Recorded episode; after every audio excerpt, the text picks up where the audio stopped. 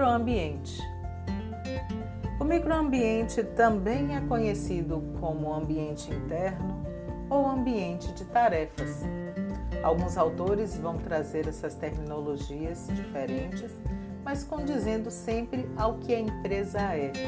Não existe empresa sem microambiente. Ele é o constitutivo produtivo da empresa.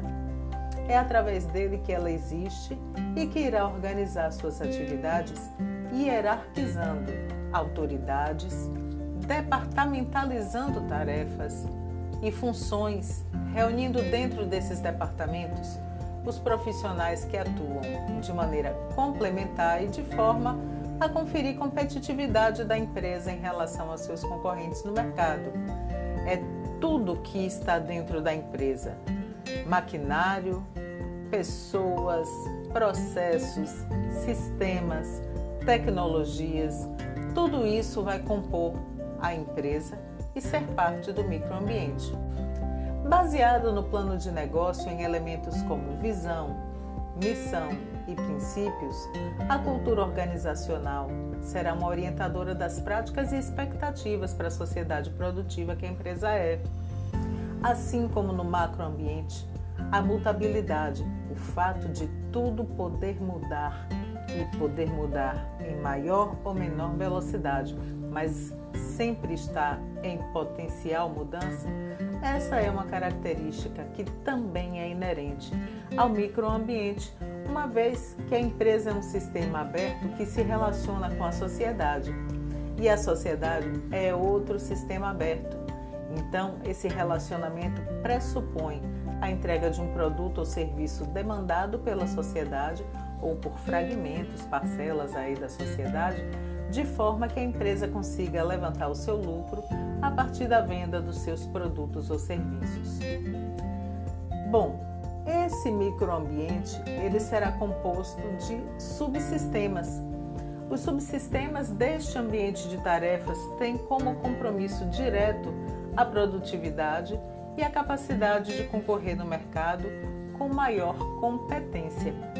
Isso é o que vai fazer com que a empresa possa ter um posicionamento que a localize na lembrança do consumidor como única, como especial.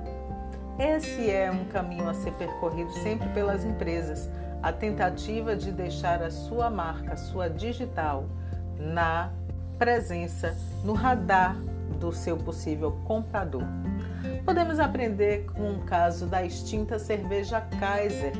Essa cerveja vinha perdendo competitividade e também perdendo participação do mercado para outras empresas, é, a ponto de ser vendida para um grupo canadense em 2002.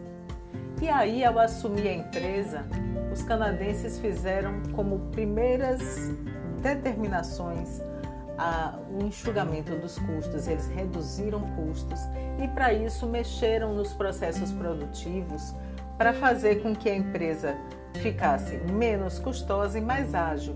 Eles achavam que assim iriam recompor a competitividade da empresa. Dois anos se passaram sem que isso desse exatamente os frutos que eram esperados pelos novos donos da cerveja Kaiser. E aí então eles contrataram é, um novo CEO que já tinha tido aí trajetórias positivas na Alpagartas e esse profissional, ao chegar na Kaiser, fez as primeiras modificações. As primeiras foram as na área de marketing e vendas e também contratação de pessoas com expertise para essas áreas. Então a empresa passou a se organizar de maneira mais ágil, descentralizada, passou a valorizar a autonomia de regiões, reestruturou a área de vendas, passando a operar com vendedores próprios e não mais com revendedores, porque assim é, considerava que iria ter mais interesse do corpo de venda em vender aquela cerveja e não como os revendedores que também revendiam outras conferindo assim maior autonomia para a equipe de venda poder fechar negócio é, de maneira que gerasse lucro. E para isso investiram em automóveis, treinamento, tecnologia, qualificação profissional.